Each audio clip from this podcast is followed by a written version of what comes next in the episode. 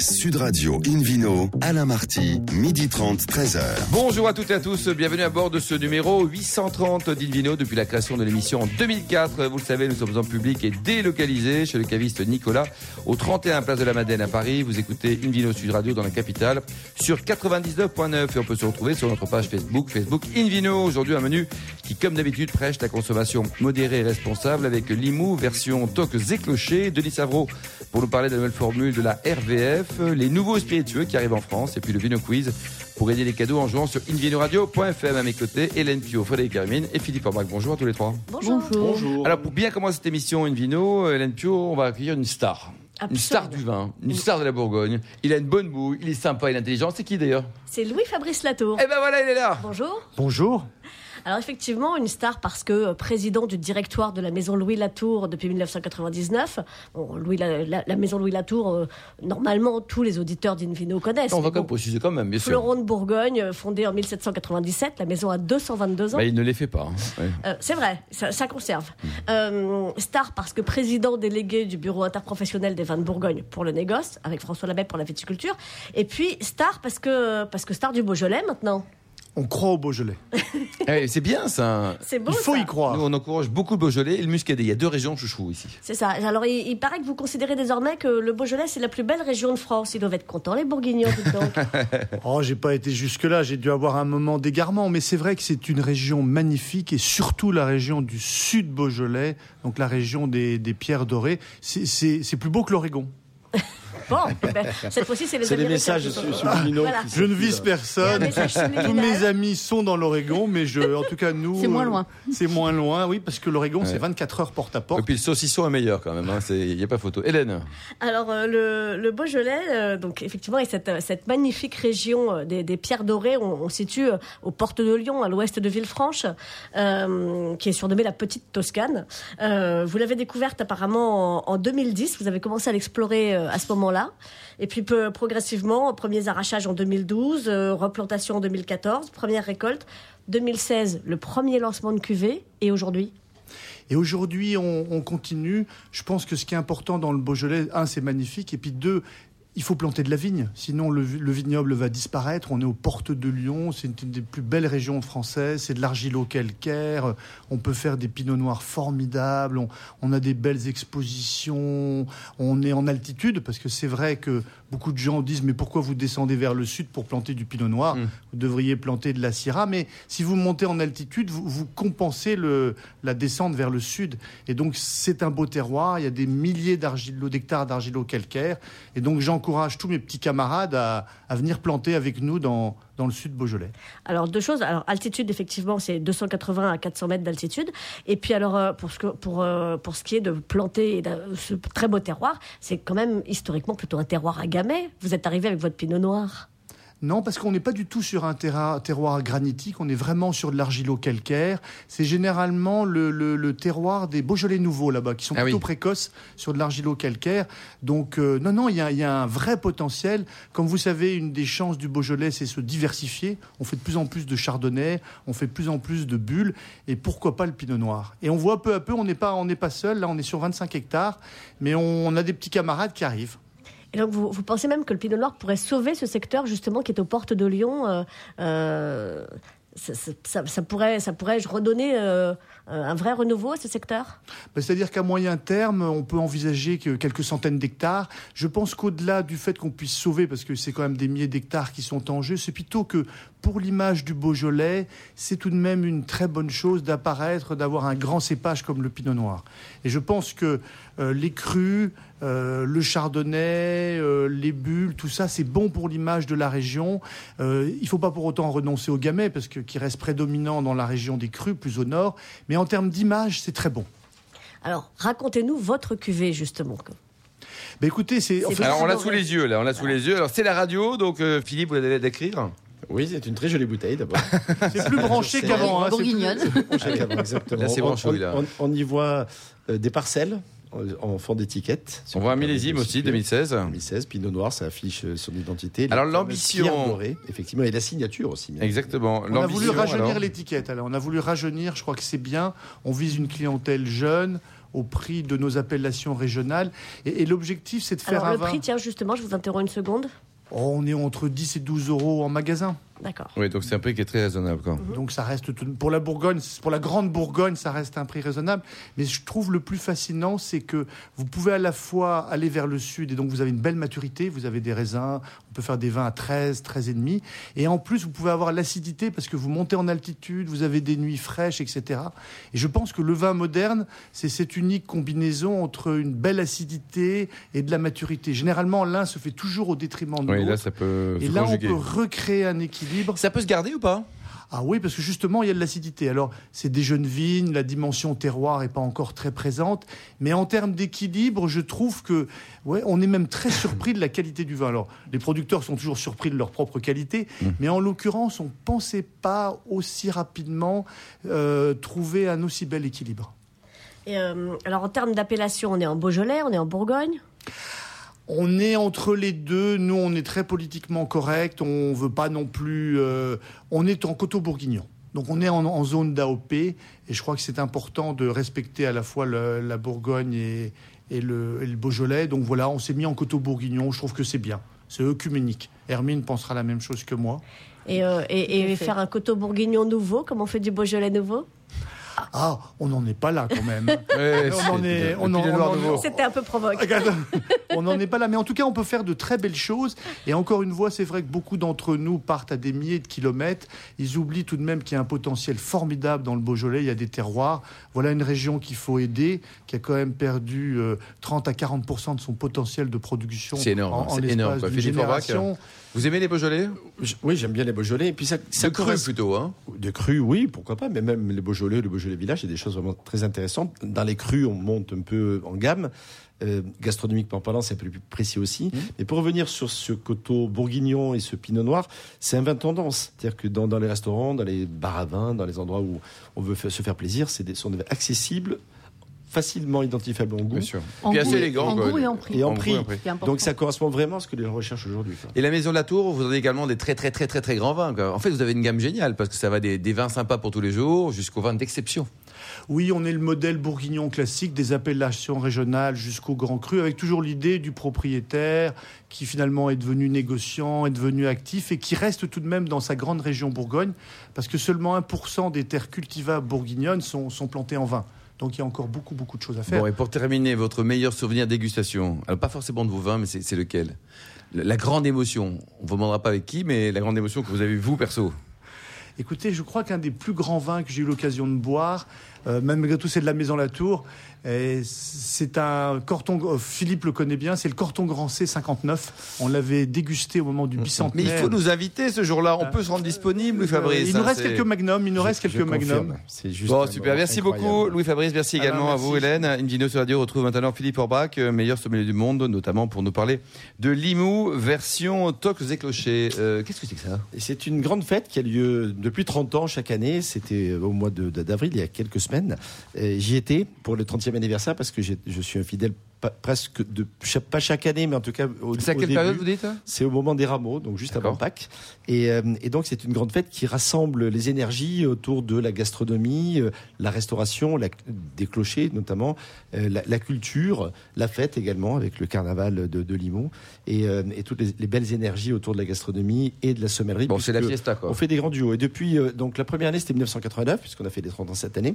C'était Pierre Troisgros qui était à la, à la manœuvre. À chaque fois, il y a un Et chef. à chaque fois, il y a un chef. Il y a Ou eu, plusieurs. il y a- il y a- ou- oui, ou plusieurs, exactement. Jean-Michel Lorrain, le Robuchon, euh, la Meloise, le Skerve, etc. Le Redé- Redé les uns les autres. Saint de Reims, euh, Berlin, Passard et les autres, jusqu'à Gilles Goujon, bien sûr, l'original de l'étape, euh, l'auberge du Vieux Puy à Fonjoncouge, Régis Marcon, ou encore Patrick Ber- Bertron. C'est vraiment toute la haute gastronomie française et internationale, parce qu'il y a eu également des chefs euh, comme Massimiliano Alejano ou Joan Martin Arzac, donc vraiment des, des, grands de, ce, de la gastronomie.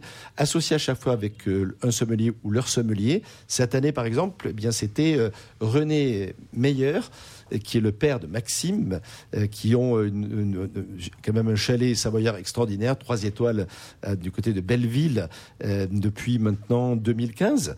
Euh, et leur jeune sommelier talentueux et plein d'enthousiasme, qui, que je voulais saluer, Antoine-Marie Bourlier, Allez, on l'embrasse. qui nous a fait vraiment plaisir. Alors l'idée de cette, de cette vente, c'est la dégustation des meilleurs crus euh, élaborés euh, dans le secteur par les, les vignerons récoltants de la cave des Sieurs d'Arc. D'accord. Euh, Ils sont, ils sont une, une quarantaine à peu près de vignerons. Les meilleurs sont sélectionnés pour être donc euh, mis à la vente ce jour-là. Il y a une grande vente aux enchères au profit euh, de la restauration de 42 clochers de la région. Donc on est déjà une trentaine de clochers restaurés. Euh, je ne sais pas s'ils vont pour l'année prochaine Oui, peut-être créer faire quelque chose, un ouais. petit clin d'œil. euh, Voilà, peut-être euh, associé à ce qui est arrivé malheureusement le mois dernier à Notre-Dame de Paris. Mais en tout cas, c'est une très belle dynamique parce que Et puis 30 ans, ça veut dire que c'est un bon truc Exactement. qui, Et qui, qui puis, dure, euh, Philippe. non seulement les vins sont de qualité, ça motive les vignerons coopérateurs qui sont valorisés par, par, par cette Elles vente. partent à combien les bouteilles? Alors en, en moyenne, alors, c'est c'est les fûts qui sont vendus. Ah, c'est les Euh, d'accord. Cette année, la vente de Beaune, des, en fait. des- Vous nous rappelez combien de litres, combien de bouteilles dans un fût? Euh, l'équivalent de 300 bouteilles. 300 bouteilles, 150 d'accord. Magnum. Le, il y a eu 120 lots cette année. Donc commercialisés et la vente a atteint des records puisque ça a dépassé les 642 000 Bravo. euros. Et ça augmente chaque année, un peu comme la, ça la vente chaque année. Le- exactement. Le, le, le prix moyen de, de, de, de, de- de la barrique cette année, euh, du fût, euh, c'est négocié autour de 6 000, euh, 6 200 euros. Donc ça fait un équivalent bouteille euh, raisonnable. quoi. 20 et quelques euros, mais il faut rajouter 7% de frais plus 20% de taxes. Oui, quand même. Donc ça fait quand même aussi pas mal, mais c'est c'est une belle œuvre. Et surtout, les vins sont de qualité. Il y a quatre terroirs qui ont permis euh, d'être mis en valeur de- depuis l'époque. hein. L'influence océanique, la Haute-Vallée. Moi, j'ai un petit fait pour la Haute-Vallée parce que ce sont des vins un peu plus tendus, un peu plus frais. Pour le chardonnay, c'est bien. Euh, le terroir d'Otan, qui est le terroir de Limoux même, et puis le terroir méditerranéen pour ceux qui aiment les vins un peu plus généreux. On peut également, à l'occasion de cette vente, acquérir aussi ce qui reste quand même les fleurons de, de cette euh, appellation, hein, Limoux. hein. C'est, euh, ce sont les bulles. Bien On sûr. en a parlé avec David il y a quelques, il y a quelques semaines. Le crément de Limoux, la clairette ou la blanquette plus exactement de Limoux sont des, des vins historiques puisque à l'abbaye de Saint-Hilaire depuis 1531 on produit des bulles bien avant que nos amis champenois n- effectivement Et les, les cépages des bulles, c'est l'évoquer. euh, Alors le cépage des bulles c'est essentiellement le mosaque pour la blanquette. Il n'y a pas de chardonnay alors. Mais, et Si, pour si. la clairette, juste et pour la clairette, Pour le crément et pour le crément, pardon, je vais y arriver. Pour le crément, il y a du chardonnay, et il y a du chenin également, et également un petit peu de mosaque. Merci beaucoup Philippe Orbach, merci à tous. On se retrouve dans un instant au bar à vin du caviste Nicolas avec le Vino Quiz pour gagner un très beau cadeau, un abonnement d'un an au magazine à la RVF. Sud Radio Invino, Alain Marty, midi 30, 13h. Retour à la cave Nicolas de la Madeleine à Paris pour cette émission en public et délocalisée avec euh, Philippe Orbach qu'on retrouve et puis le, le Vino Quiz hein, pour gagner un super cadeau Philippe. C'est un cadeau exceptionnel. je oui. vous rappelle le principe, hein, en deux mots. Chaque semaine, on vous pose une question sur le vin, et le vainqueur gagne un très beau cadeau, un abonnement d'un an à la revue du vin de France. La RVF, et C'est oui. pas beau ça? Oui. Voilà, la semaine dernière, la question était quel est le titre du livre de Philippe Schex Chèque, exactement. Exactement. Réponse A, c'est bien, c'est bon, c'est vin. Réponse B, la victoire du vin. Réponse C, la défaite du 15. Pourquoi pas hein? Mais non, c'est évocateur. Ben oui, On la- salue d'ailleurs la- Galtier qui vient nous rejoindre. là, Exactement. ouais. Donc ben, la bonne réponse était la réponse B, la victoire du vin. Et cette semaine alors Philippe? Quel est l'actuel président du directoire de la maison Louis Latour Alors, D'accord. Restez concentrés parce que là, franchement, ça vaut la peine. Réponse A, Louis-Fabrice Latour. Une certaine logique. Réponse B, Philippe Forbrac. Oh, c'est Je suis incroyable. désolé. hein. Vous-même. hein. Et réponse C, Zinedine Zidane. Oui. Voilà. Ah, il y a quand même une bonne réponse sur trois. hein, c'est- Voilà. oui. Pour répondre et essayer de gagner, parce que quand même la réponse, euh, enfin, la question est difficile, hein. un abonnement d'un an à la revue du vin de France. Rendez-vous toute la semaine sur le site invinoradio.fm, rubrique Vino Quiz. Le gagnant s'est tiré au sort parmi les nombreuses bonnes réponses. Merci Philippe. Moi, je voudrais surtout savoir s'il y aura des mauvaises réponses. Parce que alors là, vraiment- leur 06, il va falloir qu'on discute. Oui, on va les appeler, on va les abonner à trois quatre trucs. Quoi. Merci Philippe. Invino donc retrouve vous, Hélène justement, avec un compagnie d'un garçon formidable qui était au magazine Capital il y a quelques années, qui maintenant dirige la, la RVF depuis bien bien longtemps. Denis Savreau. Bonjour Denis. Bonjour. Alors Hélène. Alors la RVF, c'est une évidence, mais c'est quand même la revue du vin de France. Il faut, voilà, il faut le rappeler. Premier magazine européen spécialisé dans les grands vins, qui appartient au groupe Marie-Claire, et euh, qui est, euh, qui, est- qui est- qui est- qui est un- une vieille dame de la presse française, oserais-je dire. Sauf que cette vieille dame, vous lui avez offert un méga lifting pour ce mois de mai, une nouvelle formule. Bah oui, en effet. euh, bah, euh, il faut, il est, il est naturel de se, de se renouveler. Il faut parler aussi à des peut-être des, des, générations plus jeunes. Et puis il y a beaucoup de choses qui changent dans le vin. On voit notamment, par exemple, l'avènement de tout ce qui est bio, la biodynamie, le nature. Donc la revue se doit de, de suivre des, bah voilà, cette évolution. Alors, euh, les vins bio, les vins nature, vous en parliez déjà, mais cette fois-ci, ils sont bien plus clairement identifiés dans la revue, c'est ça? Dans la nouvelle formule Oui, en effet, dans, notre cahier de dégustation, on va maintenant euh, euh, matérialiser par des petits pictos la présence de, vins bio, des vins certifiés, des vins biodynamiques, des vins nature aussi. Donc, on, essaye de, décrypter davantage le vin pour nos lecteurs. Oui, euh, vous avez un, noté un vrai intérêt chez vos lecteurs? Je crois que vous, avez, vous êtes basé sur euh, une étude lecteur euh, en, fin d'année pour, pour initier ces changements. C'est une, grosse attente chez eux? On a fait une étude lecteur, mais on, est aussi à l'écoute de nos lecteurs qui nous écrivent, qui sont nombreux à nous écrire, donc on, on les connaît assez bien. On a, on essaye aussi de répondre à leurs attentes. Donc, par exemple, il y a une deuxième question qui, qui, qui occupe beaucoup nos lecteurs, c'est l'évolution du prix du vin. Le prix du vin, oui. Le prix du vin. Et euh, nos lecteurs nous disent, mais euh, vous parlez toujours des, vous avez tendance à parler toujours des meilleurs vins, les vins les plus chers, mais est-ce que, est-ce qu'il n'y a finalement que les, que les, les, vins les plus chers qui sont, qui sont bons? Et donc, on a, on a décidé de, de consacrer davantage de, de place aux, aux découvertes, c'est-à-dire euh, soit aux vins, aux vins de qualité, hein, puisque c'est l'ADN de, la revue, mais à bas prix, ou alors essayer d'identifier les, vignerons. Euh, les jeunes vignerons euh, qui, sont euh, les, talents de demain. et donc, on, consacre là dans notre numéro du mois de mai, notre nouvelle formule, tout un dossier au crément d'Alsace et de Bourgogne. C'est vrai qu'il y a de très belles bulles qui sont produites dans ces deux régions, qui sont beaucoup plus accessibles et qui, pour les meilleurs, ben voilà, rivalisent avec les meilleurs effervescents sur le marché. Mmh. vous avez également changé un peu vos collaborateurs ou vous avez gardé la même équipe pour cette nouvelle formule? Alors euh, bon, on ne fait pas. Nouveau collaborateur. En tout cas, en photo, c'est toujours vous, hein, Denis. Hein. Donc là, vous n'êtes pas changé, vous. Hein. c'est toujours moi, mais heureusement, euh, l'équipe euh, évolue. Et par exemple, on a le, la grande joie d'accueillir parmi nous aujourd'hui.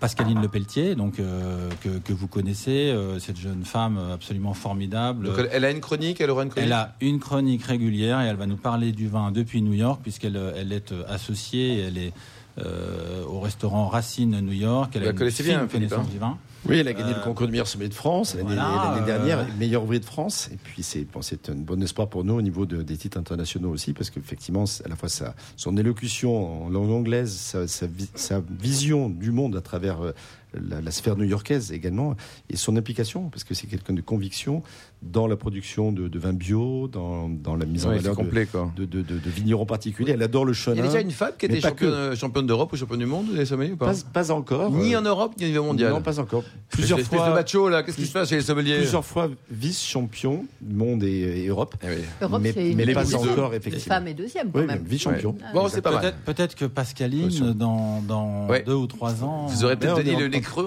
Ça y est, là, nous avons la première femme. On l'espère. C'est formidable, du coup, effectivement, de saluer la présence de Pascaline, parce qu'avec Caroline Furstos, Laurie Matheson et Karine Valentin, ce sont les quatre seules femmes qu'on peut retrouver parmi vos collaborateurs. Sur Sur, eh ben, écoutez, j'ai noté, hein, le comité de dégustation, il y a 18 personnes, 15 hommes et 3 femmes. Ça va, vous le vivez bien?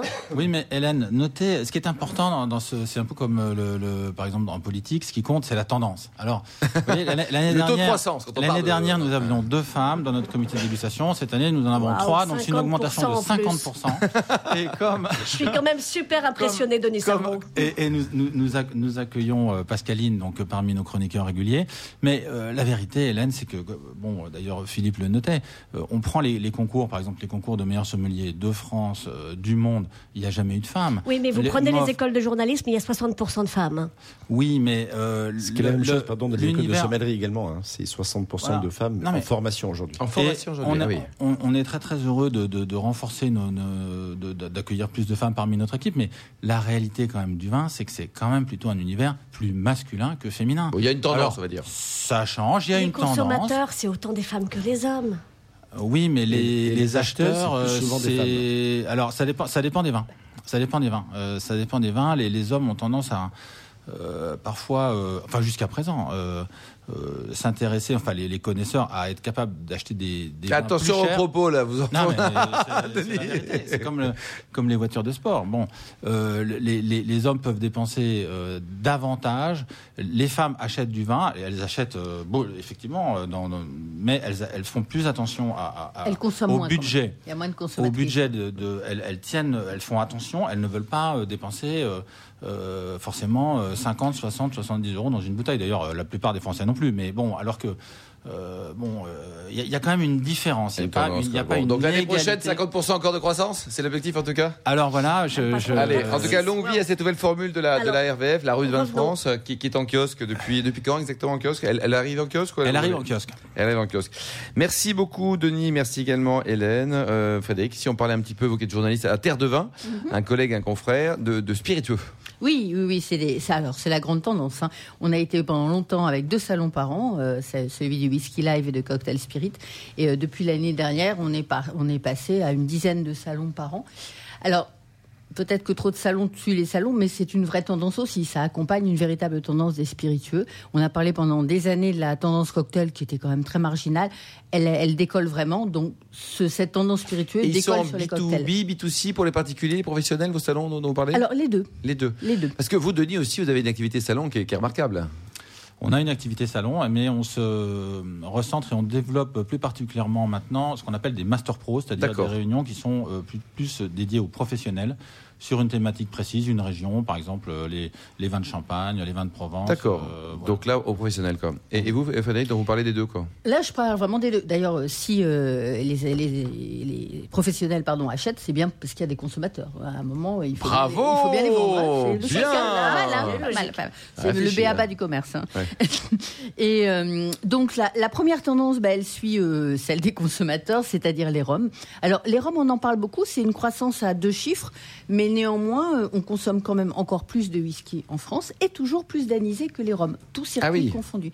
Oui, oui, tous circuits confondus. Mais les roms progressent énormément et, et, doubleront sans doute les anisés qui ont tendance à la, dont la consommation a tendance à baisser. À baisser.